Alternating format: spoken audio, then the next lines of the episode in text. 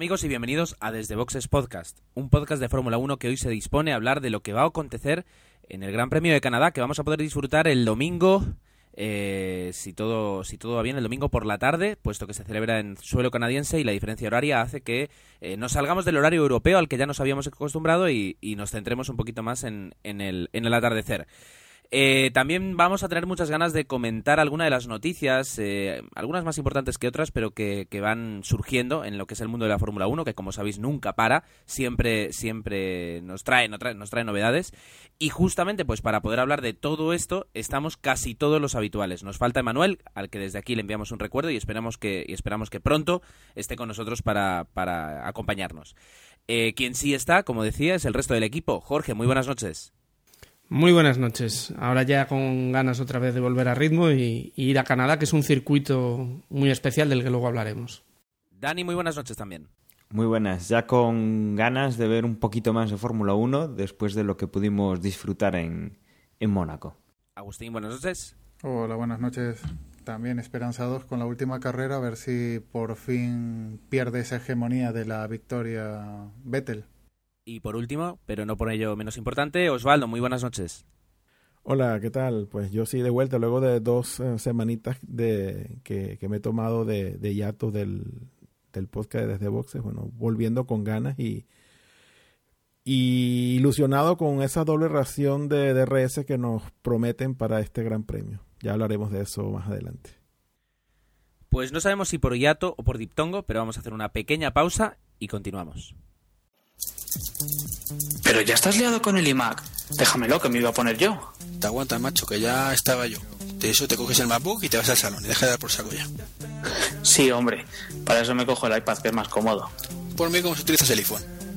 Pues ¿sabes qué? Que me cojo el nano, me cojo la correa y no voy a correr. Ahí te quedas.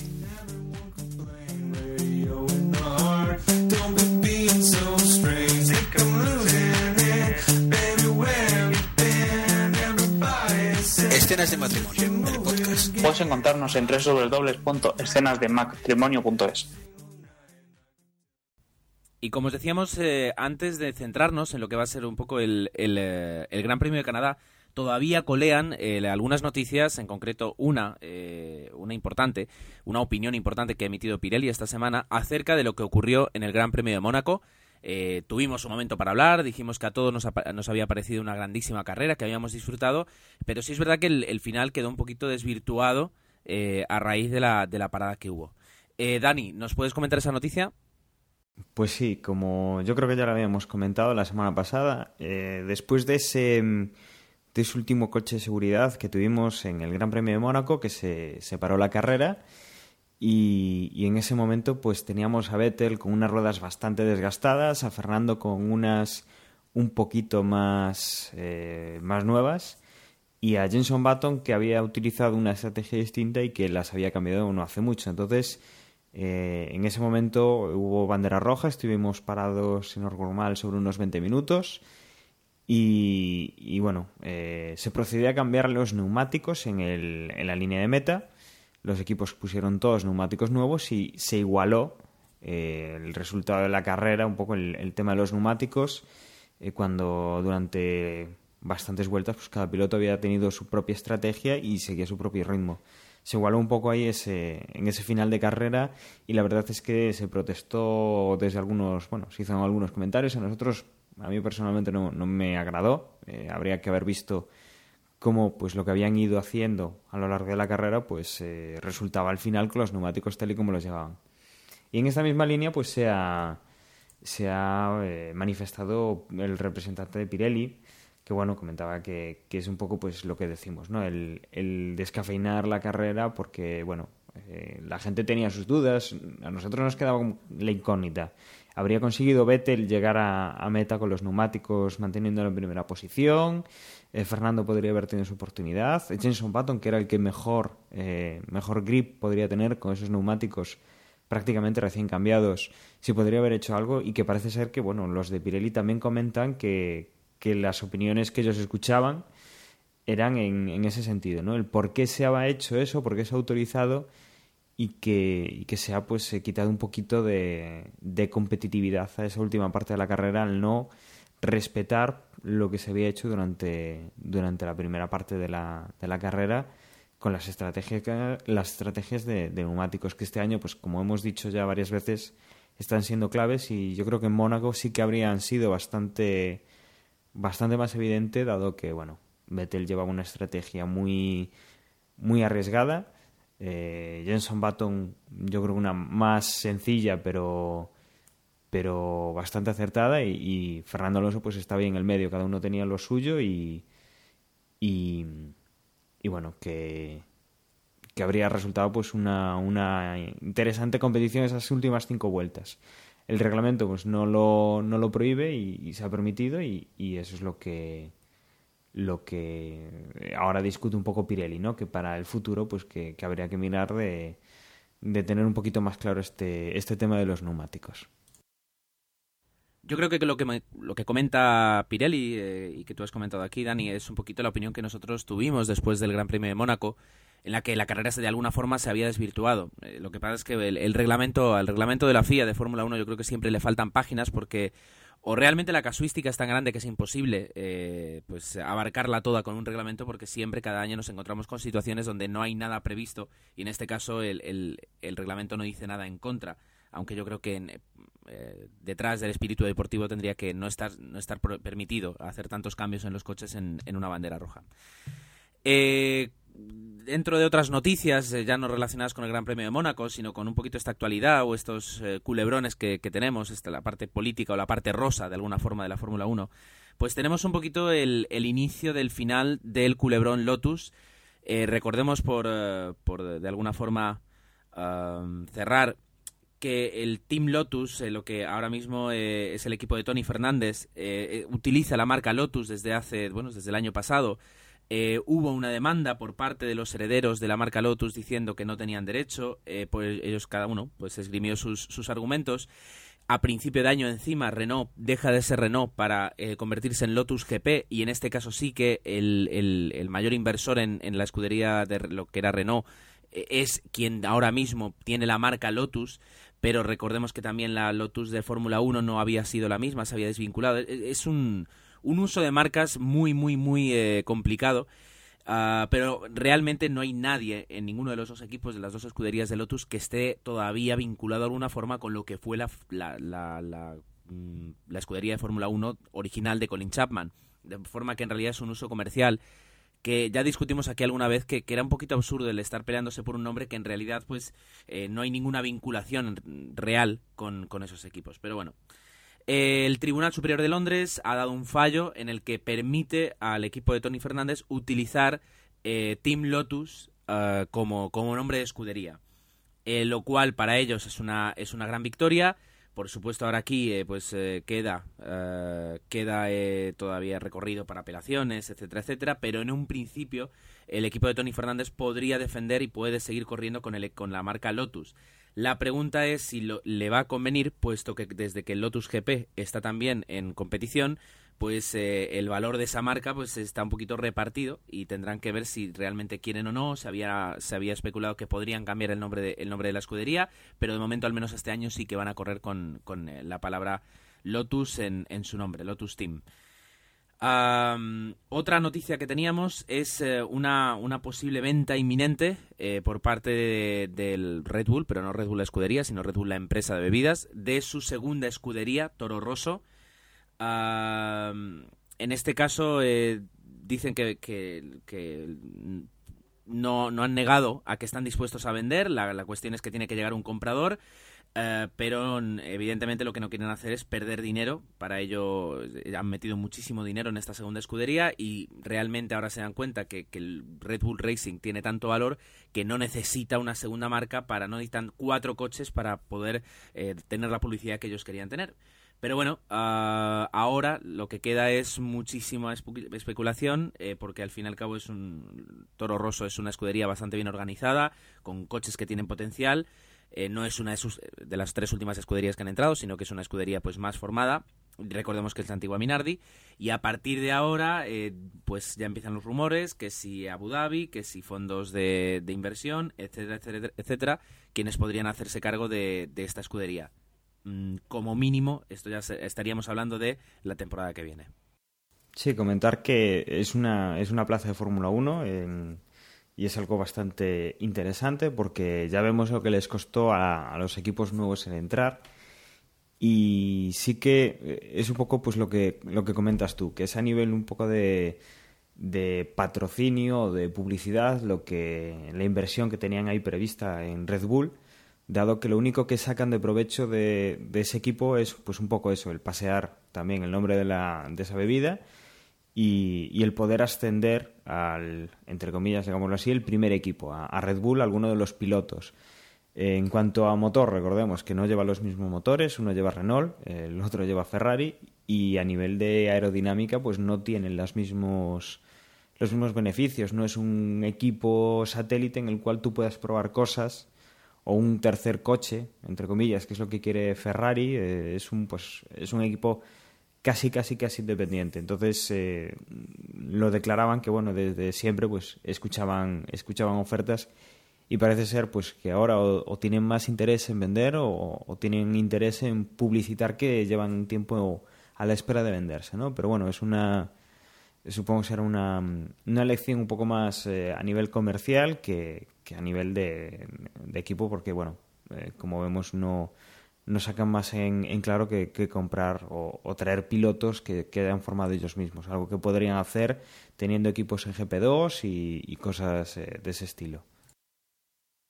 Y continuamos con las, con las noticias de equipos, en este caso de Virgin, algo que se veía venir de alguna forma, y es que Virgin Racing, Marussia, Virgin Racing y With Research se separan. ¿Que ¿Quién era With Research? Por si alguien no lo sabe. Pues era un poquito la empresa de ingeniería de Colin Wirth, que justamente eh, es era el director hasta hace poco, el director de, técnico de, de, Virgin Racing, y que era quien además les hacía el coche y les, les daban muchas soluciones de ingeniería. Recordemos que Virgin, cuando presentó su primer coche, la novedad era que no se había. He dicho antes Colin y es Nick, Nick Wirth. Eh, no se había diseñado en túnel de vientos, sino que se había diseñado completamente por. Uh, por, eh, ¿cómo se dice? Computación de flujo, de, de flujo... Eh, de fluidos. Exacto, computación de fluidos, es decir, simulación del coche en ordenador, en ningún momento eh, mediante maquetas eh, reducidas en un túnel de viento. Eso se ha demostrado después de dos años que no funciona, eh, que, que, hace falta. Por supuesto, todas las escuderías trabajan con, con, ordenadores en este aspecto, pero complementan los ordenadores con pruebas dinámicas, aerodinámicas en túnel de viento. Virgin es la única que, que, no lo hace y ha demostrado que el coche, los coches no tienen eh, la competitividad necesaria y por tanto, después de, además el año pasado recordemos eh, el, el, escándalo de que los coches se habían diseñado con un depósito demasiado pequeño y no podían acabar las carreras, etcétera, etcétera, etcétera, pues eh, se ve que no están contentos y han decidido romper el contrato y a partir de ahora pues eh, les queda buscar socios de ingeniería eh, que podría ser tranquilamente eh, McLaren que está acostumbrado a dar esos servicios eh, quien, quien como digo a Force India por ejemplo quien ayudara a Virgin evidentemente a cambio de una suma a a mejorar sus coches. Todo esto, todos estos cambios además vienen, vienen propiciados desde que Pat Simons, que fue el ex director de ingeniería de Renault, eh, se incorporara como consultor de Virgin y se ha dado cuenta pues que, el, problema no era un problema de, plantilla, sino era un problema de raíz en que esa empresa no podía estar ocupándose de, de diseñar los coches y, y, que no podían hacerse sin túnel de viento. Así que de cara a la temporada que viene, si finalmente eh, Virgin consigue pues, patrocinios, etcétera, y, puede seguir compitiendo, pues tendremos que ver un coche ya muy diferente, yo espero, y una estructura de la escudería, en este caso sin Nick Wirth, que habrá que ver cómo se reestructura, pero que debería terminar eh, permitiendo a los, a los Virgin ser más competitivos. Y pequeño apunte eh, con respecto al Virgin también, ahora ya tiene tres pilotos reserva, eh, en este caso es Robert Wickens, eh, un piloto canadiense de 22 años, que se une a Sakon Yamamoto y Adrián Qualihops, como piloto de reserva de Timo Glock y, y Jeron D'Ambrosio. Uh, viene de la GP3 y, bueno, parece que es un, es un buen piloto y ahora cada vez las escuderías tienen más pilotos reserva. Yo creo que, que, era Renault que tenía cinco pilotos reserva. No, no sé hasta cuál es el interés de tener tantos pilotos, pero bueno, ya, ya tenemos tres pilotos reserva en Virgin. Después de estas noticias, en cuanto a escuderías, pues ahora viene eh, pues eh, el momento FIA. Y el momento FIA lo tenemos dividido en dos, en dos secciones. Por una parte, la noticia que conocíamos hace muy poco de que se va a correr el Gran Premio de Bahrein de Fórmula 1. Ahora hablaremos de fechas, de reacciones de la FOTA, de los pilotos, etcétera. Y más adelante eh, también vamos a hablar de que eh, el- ya ha salido un calendario no bueno no definitivo sino provisional de, carreras para la temporada que viene para la temporada de 2012 y la novedad es que ya llegamos a las 21 carreras. A este año yo a este paso en el 2016-17 pues no pararemos será constantemente será será interesante. Y por último también de la FIA viene que se ha aprobado definitivamente el nuevo motor. Vamos vamos a ir concentrando esas esas tres ramas de noticias Así que Osvaldo nos cuenta la primera, la del Gran Premio de Bahrein. Osvaldo. Así es, pasamos del, de la parte rosa de Team Lotus y volvemos ahora al, al rifirrafe de Bahrein. Pues sí, efectivamente, eh, Bahrein ha sido ya confirmado, él se disputará el 30 de octubre y viene a sustituir al, al Gran Premio de India, que a su vez pues ha sido, ha sido movido de fecha y, y se, se efectuará el 11 de diciembre, siendo esta la, la última carrera del, del calendario de este año. Y bueno, y obviamente al, al, al ser este gran premio, que ya sabemos toda la cola que ha traído, pues a ver, ser confirmado, pues han, han venido todos los, los comentarios y, y, y las opiniones al respecto. Tenemos por un lado a, a Mosley diciendo que pues está en contra de, de, de Bahrein y Red Bull como escudería dice que bueno no lo ve tan claro y que es un punto a, debatir en, la próxima reunión de la FOTA. Eh, Damon Hill también se muestra contrario a que, a que se celebre este gran premio. Weber también dice lo mismo, que no ve muy claro todo esto. Y al final tenemos a Eccleston en una actitud pues no, no rara en él diciendo, ah, lo del Gran Premio de Bahrein en el 2011, eso fue votado por la FIA. Así que yo ya cobro y yo me lavo las manos. Así que, pues nada, nada nuevo, ¿no? Nada nuevo sobre, sobre esto. Y lo que podemos decir es que, bueno, de nuevo los dólares pues privan sobre un poco el sentido común y, y ya se verá. Yo por mi parte de opinar al respecto, yo creo que todavía para el 30 de octubre falta falta mu mucho tiempo, hay mucha tela que cortar, hay que ver que cómo está la situación en Bahrein de aquí de aquí a esa fecha. De hecho, a 24 horas de haberse hecho pública esta decisión, hemos sabido que la situación política en Bahrein ha vuelto a estar convulsionada, así que que nada, nos queda este cuento yo creo que no ha acabado aquí. Todavía, como repito, para el 30 de octubre falta mucho tiempo y ya veremos qué, qué sucede. Y además aquí parece que, que, intentan matar dos pájaros de un tiro y es que recolocan una carrera que obviamente pues a, a Eccleston le va a dar, le va a reportar bastantes beneficios y bueno, luego también está que el gran premio que sustituye, que es el de India, es un gran premio, es un circuito que están todavía en construcción, que están acabando y que les dará pues ese margen de tiempo pues para, para que no nos pase como el año pasado con el Gran Premio de Corea, que, que bueno, que estaba aquello que bueno, da un poco de lástima, con lo que bueno, mata a esos pájaros de un tiro y esperemos que no sea pues la decisión no sea solo económica, lo parece, pero bueno, que no sea solo eso, que, que, que dé tiempo a arreglar un lado y que dé tiempo, o sea, y que, que se pueda recaudar todo ese dinero.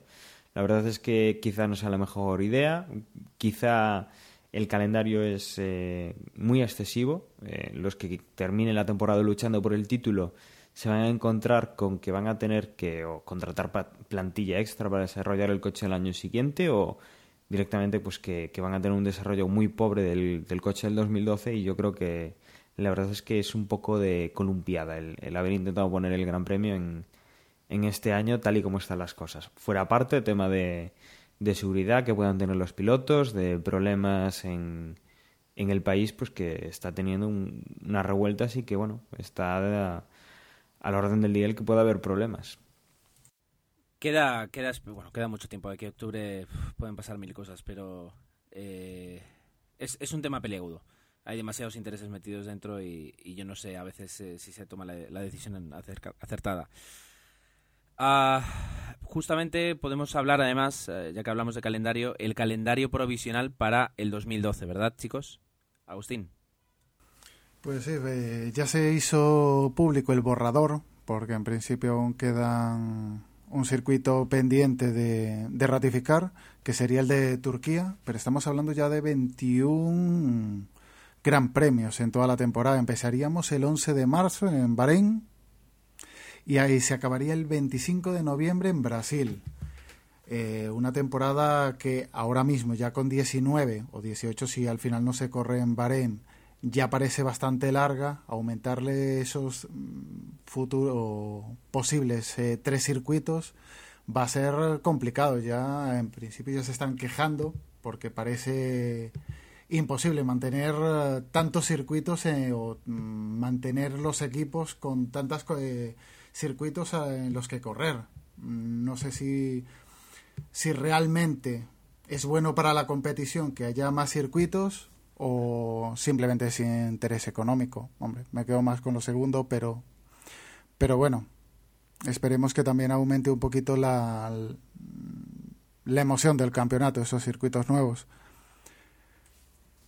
Y nada, sí, aparte de, confirmar ese borrador de del calendario del año que viene, también se confirmó las eh, la normativa, que se, las decisiones tomadas sobre el reglamento técnico del 2013, que se había bueno, que se habían tomado en diciembre del 2010 y que se divide en cinco puntos. El motor, que será ahora el, el turboalimentado, con características de cuatro eh, perdón, 4 cilindros, 1,6 litros con inyección de alta presión de gasolina de hasta 500 bares, con un máximo de 12.000 revoluciones por minuto y, punto interesante, congestión de energía extensiva y sistemas de recuperación de energía. Es decir, lo que antes conocíamos como KERS dejará de, de aprovechar solamente la energía cinética y pasará a ser conocido como ERS.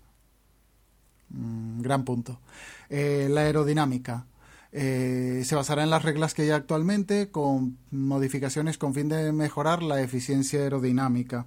Este es un punto que, vamos, es una de las prioridades de Jan Todt, eh, lo de convertir la Fórmula 1, hacerla más verde y con estos cambios en la aerodinámica más los motores turbo, eh, permitirán una reducción de un 35% en el consumo de combustible. En el tema de seguridad, eh, eh, la altura de la punta del morro del coche se limitará para asegurar una mejor compatibilidad en caso de accidentes frontales. en el plano económico, mm, limitaciones en las tracciones, se relaciona, er, perdón, relaciones de transmisión y número de cajas de cambio, lo mismo para disminuir costos y un límite, perdón, y en el tema de peso del coche mm, no podrá ser menor de 660 eh, kilos. Mm, el punto que queda ahí abierto es que deja una puerta abierta para retrasar estas eh, medidas la FIA siempre y cuando, eh, ¿cómo se dice?, envíen un fax antes del 31 de junio y con una votación se confirmen o se eh, retrasen eh, la aplicación de estas eh, nuevas medidas. Yo creo que de estas noticias que os he comentado, Agustín, podríamos entrar un poquito a valorar, ¿nos parece? Y me, da la sensación de que, de que Osvaldo seguro que algo tiene que decir. Osvaldo.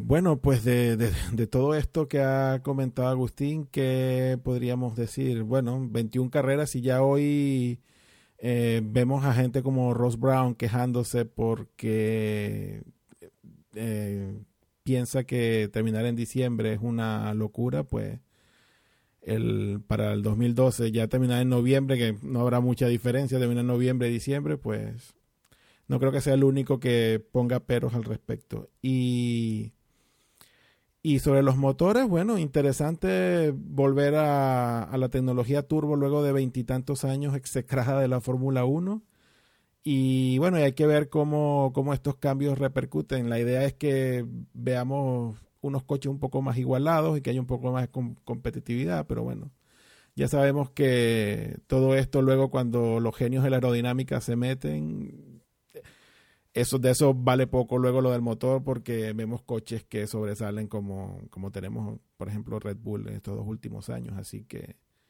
bueno, va, a ser interesante ver ese cambio de la vuelta del turbo, pero no creo yo que el, el, el, fin último, que, que, es lo de tener coches más, más compensados, más parecidos unos con otros, sea al final lo que, lo que veamos como, como realidad. Pero bueno, ya veremos que en dos años que si estamos equivocados o no. Opino un poco como tú, que no creo yo que estos cambios a la larga vayan a igualar realmente a los equipos y que lo que habíamos hablado en alguna ocasión de que la Fórmula 1 se está volviendo muy de aerodinámica y sin embargo la parte de motor, que era una parte fundamental hace unos años, cada vez es menos importante y un motor de, de un con 6 litros y 4 cilindros pues, pues casi que muchos coches de calle llevan este, por lo menos este tipo de, de cubicaje y de cilindros y demás, y tiene poco que ver con el, la competencia en Fórmula 1. Y yo creo que un detalle que, que, va a ser distinto es simplemente el ruido. El ruido que van a hacer estos coches en, en los circuitos va a ser muy distinto y yo creo que al aficionado y el que escucha y el que va a ver las carreras no le va a hacer gracia. A mí personalmente en principio creo que, le va a quitar un pelín de espectáculo a la Fórmula 1. Yo, sin embargo, no quiero romper una lanza, sino al menos sí que tener un poquito de, confianza o de esperanza, puesto que en su momento cuando se pasó, ya, sé que no es lo mismo pasar de un V10 a un V8, eh, pero cuando se pasó del V10 a, un V8 también hubo muchísimas críticas acerca de que... Ah, de que no iba a ser lo mismo, de que el ruido tampoco, de que los coches iban a tener una potencia diferente y seguramente más atrás, cuando, cuando se, se, quitó el turbo y se hicieron otras modificaciones al motor, pues también hubo en su momento seguramente bastantes, bastantes críticas. Ah, por una parte, el, el, el, hecho de, yo creo que de los cambios de motor no es tanto para que estén más igualados, sino también eh, porque la congelación de los motores en algún momento tenía que llegar a su fin y a la hora de plantearse los nuevos motores, pues eh, se plantearon motores más digamos, ecológicos. No tanto por el hecho de que la Fórmula 1 gaste menos, porque lo que dicen es que se gasta mucho más moviendo todo el circo la Fórmula 1 por todo el mundo, que no los propios coches en, en, en las carreras. O, por ejemplo, con los 3.000 o 5.000 kilómetros que hacen eh, durante toda la temporada eh, o pretemporada en cuanto a entrenamientos. Sino también porque la tecnología que puedan desarrollar en cuanto a la, a la eficiencia de motores 1600 cuatro cilindros con turbo eh, puede ser mucho más fácil portada a, la, ingeniería, digamos, de los coches de calle que no la actual con motores atmosféricos V8 que puede que tenga utilidad, pero en todo caso para superdeportivos de, del tipo Ferrari, del tipo McLaren y no o Mercedes y no tanto de los coches eh, de los coches de calle. En ese aspecto, pues eh, yo creo que me parece bien. lo que no queda claro o lo que no han dicho y me gustaría saber es en cuánto quedan los caballos, porque al fin y al cabo eh, lo que define la potencia del motor no es tanto la cilindrada, sino los caballos, y, querría saber si se van a mantener esos 800, 860 o 900 caballos que, que, pueden llegar a tener ahora, porque en realidad nunca se sabe, porque es uno de los secretos mejores guardados de la Fórmula 1, o, o, si va a bajar considerablemente y en caso de que baje y aumenta el peso, pues entonces cómo van a solucionar la lentitud de los coches, porque yo creo que sí es imprescindible que los coches prácticamente eh, pierdan, pierdan velocidad o pierdan poca velocidad. Y, eh, y, yo iba a decir algo más, pero ahora mismo se, se, me ha olvidado. Así que más o menos yo creo que eso es lo, lo importante. Eh, habrá que ver ahora que cómo queda eh, una vez lo veamos. Ah, y, lo que decías tú, Jorge, del ruido, decían los ingenieros que el, ruido en cuanto a escapes lo puedes modificar para que prácticamente sea lo mismo. Es decir, que, que eso no se va a perder. Bueno, ahí discrepo. Yo, yo recuerdo, por ejemplo, cuando Ferrari dejó el V12 y pasó al V10 y, ya simplemente con, ese, con, dos cilindros menos se notó una barbaridad. Quizás entre el V10 y el V8 no se ha notado tanto, pero, pero sí que, aunque tengan otros escapes, un motor con cilindros en V suena muy distinto a un motor de cuatro cilindros. Yo no sé, lo veremos el año que, bueno, el año que viene, no, el 2013, pero, pero creo que lo notaremos. Sí, yo creo que, vamos a ver algo, pero bueno, habrá que, esperar un poco y sobre todo lo que dice Gerardo del tema de eh, cuántos caballos, porque no es lo importante el ruido, no es que, reduzcan consumo, es el hecho de que van a bajar eh, algo los, eh, los centímetros cúbicos del motor y sobre todo que van a bajar revoluciones, lo cual puede hacer que los motores sean más fiables, que, que duren más o que los hagan durar más, como estamos viendo ya con las cajas de cambios. Y bueno, la verdad es que el, el tema va a ser ver cuánto pueden conseguir con, con estos turbos que bueno, si cogemos un, ejemplo de coches de calle, por ejemplo, eh, ahora mismo hay los motores turbo de 1004, 1400 centímetros cúbicos, que sin un coche normal, sin, sin, ese turbo, pues pueden dar unos 90 caballos y la verdad es que eh, para un consumo moderado, para un uso normal por calle, eh, son bastante cómodos. Igual en carretera sí que pierden un poco, pero te, te vas a ese mismo cubicaje en los motores eh, que empezó a sacar, por ejemplo, Volkswagen, que hay motores de, de 140 caballos y hay motores hasta 170 caballos. Y la verdad es que lo que puedan hacer los ingenieros de Fórmula 1, que van un paso por delante de. o son los que un poco le, le, pasan los datos a los ingenieros de, calle, eh, de las escuderías que, bueno, tienen ahí eh, metido pues eh, sus desarrollos, pues eh, sí que puede ser un, un, punto interesante y ver cuánto conseguimos con un motor más pequeño de, de tema de caballos. Seguramente habrá un, una bajada, obviamente, si, si se baja revoluciones, el cubicaje, aunque pongas un turbo, seguramente perderemos caballos, pero, pero bueno, habrá que ver qué es lo que se consigue en reducción de, de pesos o de distribución de, de, masas del coche al bajar un poco el peso del, del motor o, el tamaño. Y la verdad es que yo creo que puede ser un buen cambio o, o no. Hemos visto muchos eh, últimamente, algunos han ido para bien. El KERS eh, ha tenido más momentos eh, negros que, que, claros, pero por ejemplo el, el DRS vemos que es una, una, solución que está dando mucho espectáculo y que está gustando bastante. Y luego ten en cuenta, Dani, siempre la gasolina, que no es la misma gasolina que nosotros ponemos en nuestros coches. De hecho, dicen que si pusiéramos gasolina de Fórmula 1 en, un coche de gasolina normal, se aguantaría un par de segundos antes de reventar el motor. Eso puede, puede también tener en cuenta, el, puede influir en la potencia que, que dé el motor. Bueno, uh, no sé si hemos comentado ya la, la, noticia de que Schumacher está ansioso por la doble zona de DRS y que Sutil está preocupado. ¿La hemos dado? No, ¿verdad? No, no, no, pero eso, iba, eso va con lo del Gran Premio de Canadá. Claro. Exacto. Pues entonces lo que vamos a hacer va a ser eh, respirar un momento y ya centrarnos en el Gran Premio que vamos a ver este domingo.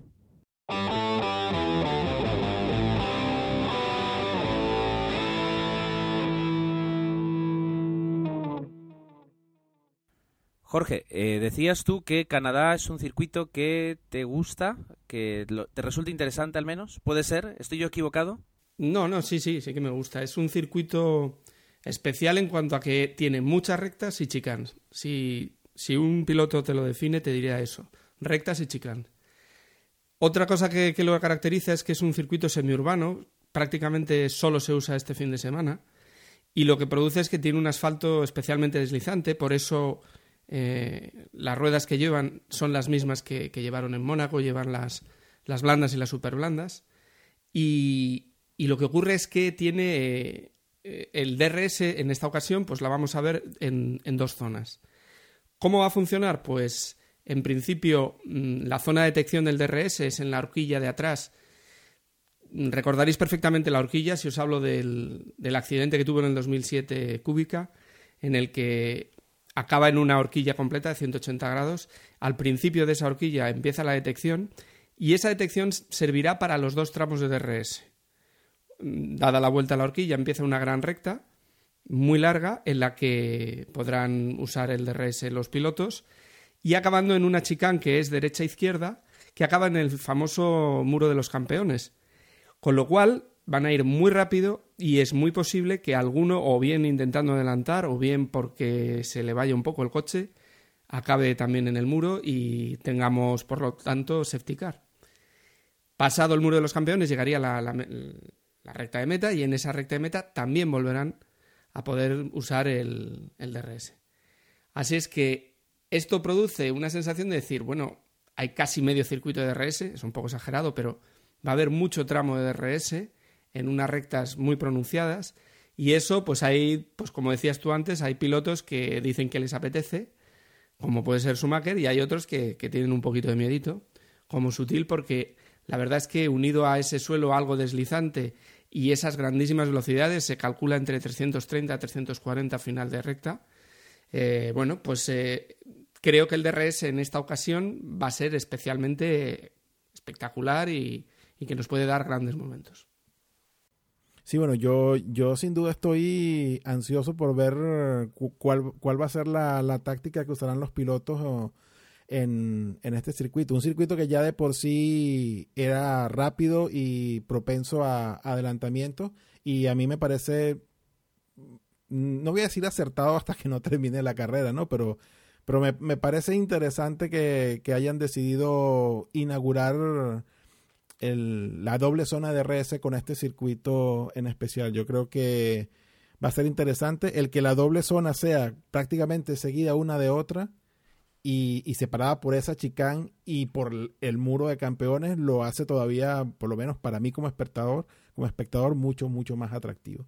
Así que tenemos que ver el domingo qué tal sale el experimento, pero yo yo tengo esperanzas de que, de que el experimento va a ser bueno, de que vamos a ver muchos pases y que le va a dar un, una especial vida a este gran premio. Pues Osvaldo, si quieres puedes comentar tú mismo las los horarios del, de lo, tanto los entrenamientos como de la calificación como de la carrera que vamos a ver este fin de semana. Eh, vale, perfecto. Pues tenemos eh, los primeros libres serán el viernes a las 4 de la tarde, hora peninsular española. Y la segunda sesión el mismo viernes a, la, a las 8 de la tarde. El sábado tendremos la, la, tercera sesión de libres a las 4 y la clasificación a las 7 de la tarde. Y luego el domingo la carrera a las 7 de la tarde también. Bien, pues entonces eh, ya va quedando todo dicho. Queda que hagamos aquí nuestra habitual eh, porra eh, sin sentido que, de los campeones. Y vamos a empezar por ti mismo, Osvaldo. Eh, ¿Quién crees que va a ganar? ¿Quién crees que va a quedar segundo y tercero? Pues mi porra esta semana será Baton, Vettel y Alonso. Baton, Vettel y Alonso. Yo por mi parte voy a decir que esta va a ser la carrera de Fernando, que va a poder conseguir ganarla por primera vez. Eh, segundo Baton, que está demostrando que los... Eh, y tercero Hamilton, fíjate, es decir, yo creo que son tanto los Ferraris como los McLaren pueden sacar ventaja aerodinámica y, y son coches muy rápidos. Así que Alonso, Baton y Hamilton. Agustín. Pues con todo el dolor de mi corazón pienso que va a ganar Hamilton. Segundo Vettel y tercero Baton. No has puesto a Alonso, ¿eh? Te lo digo por si te has olvidado. No, no, no. Bien, bien, bien. Queda hecha tu apuesta. Dani, adelante. Bueno, pues yo voy a decir un poco más o menos lo que habéis dicho vosotros, cambiando un poco el orden, porque creo que, que Vettel eh, no va a tener problemas tampoco. Eh, y vamos a, a poner a, a Baton y a, y a Alonso, que lo han hecho muy bien el último, el último fin de semana y yo creo que pueden estar ahí dando guerra. Baton, Vettel y Alonso. Vettel, Baton y Alonso. O sea, le has copiado prácticamente la, la porra, Osvaldo. Mm, parecido, parecido. Parecido. Parecido no es lo mismo. Por último, Jorge. Pues yo casi también me voy a hacerla parecido. Creo que, que, que, los Red Bull ahí tienen mucho escondido, sobre todo en clasificación. Y va a ser Vettel, Hamilton, Alonso. Curioso que prácticamente nadie haya puesto a Weber, ya no contamos con Weber, ni muchísimo menos con Massa, lo dejamos prácticamente entre Alonso, Baton, Vettel y, y Hamilton. Pues habrá que ver. Bueno, yo, yo, creo que, yo creo que con Weber podríamos hacer una porra, ya aparte de cuántas posiciones va a perder en la salida. Qué malo eres, qué malo Sí. eres. No, pero ahí, ahí, ahí tienen problemas con el DRS, con el, perdón, con el KERS, claramente. ¿eh? Red Bull, lo que ganan en clasificación, lo penalizan en salida con, con un KERS que no, no, no les funciona del todo bien. Oye, pero, pero Vettel, si cuando sale en cuerdas no hay nadie que lo alcance. O sea, él nunca sale mal, ¿eh? O muy pocas veces sale mal. Entonces Sí, no sale- sé si es, no sé si es Red Bull o simplemente las manos del piloto. Pero yo, creo que, la- yo, creo, yo creo que realmente es que Weber es muy malo saliendo. No sé. Podría ser que el problema fuera con el KERS de uno de los dos eh, chasis. También. También, también puede ser. Bien, pues eh, queda muy poco. Eh, yo creo que tan solo despedirnos, a no ser que alguien tenga algo más que añadir. ¿Es el caso? 1, 2, 3, 4, 5, 6. Nadie ha dicho nada. Por tanto, nos despedimos, entramos a despedirnos. Eh, os citamos a todos aquí, eh, pues eh, poquito después. Yo supongo que, como siempre, el lunes estará listo eh, nuestro, nuestro programa número 86, que será el post de del Gran Premio de Canadá, donde podremos hablar de todo lo que habrá sucedido en esta carrera. Y mientras tanto, eh, podéis eh, contactar y podéis eh, relacionaros con, con nosotros de muchísimas formas. Una de ellas es Twitter, a través de twitter.com barra desde boxes o arroba desde boxes, como prefiráis, donde hacemos un compendio de las, eh, de las mejores webs de Fórmula 1, de noticias de Fórmula 1, y de vez en cuando pues nosotros también hablamos y os contamos eh, tanto cosas de la porra como cosas de la carrera, etcétera, etcétera. Así que ahí nos podéis encontrar, en Twitter, como siempre. Por mi parte, también despedirme, que esté muy bien y recordarles que también tenemos presencia en Facebook, facebook.com barra desde boxe, donde también hacemos un compendio de lo que sale en Twitter y lo que ponemos en el blog. Y bueno, también lo tienen ahí en, lo podrán tener en su muro de Facebook si es que van a la página y pinchan el botoncito de me gusta. Como siempre, que estén bien y nos escuchamos en una semana. Chao. Y nuestro sitio de referencia, pues la web, desde boxespodcast.com.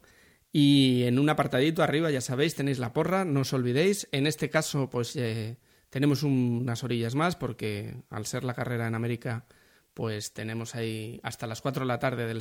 No, hasta las 7, de- perdón, de la tarde del sábado para poder hacerla. Y no os olvidéis que, que está muy competida y muy interesante. Hasta el domingo que viene. Chao. Y nada, si queréis contactar mejor con nosotros vía mail, ahí tenéis nuestro correo desde boxespodcast.gmail.com y ahí os atenderíamos o recibiríamos vuestras críticas.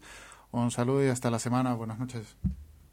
Bueno, y recordaros también que nos podéis escuchar en varias radios locales, en eh, Radio Joven Garachico, la 107.7, los viernes a las 10 de la noche, esta emisora es de la zona de Tenerife Norte, en Radio Head, en, radio- en la dirección radiohead.es, los jueves a las, 7 de, a las 5 de la tarde, en Radio MID Fuerteventura, los martes a partir de las 3 de la tarde, y que bueno, eh, pro- pronto os anunciaremos alguna, alguna más y las pondremos en el blog para que las podáis eh, ver y, y escuchar pues donde, donde podéis eh, recibir esas emisoras. Un saludo y nos escuchamos en el próximo podcast.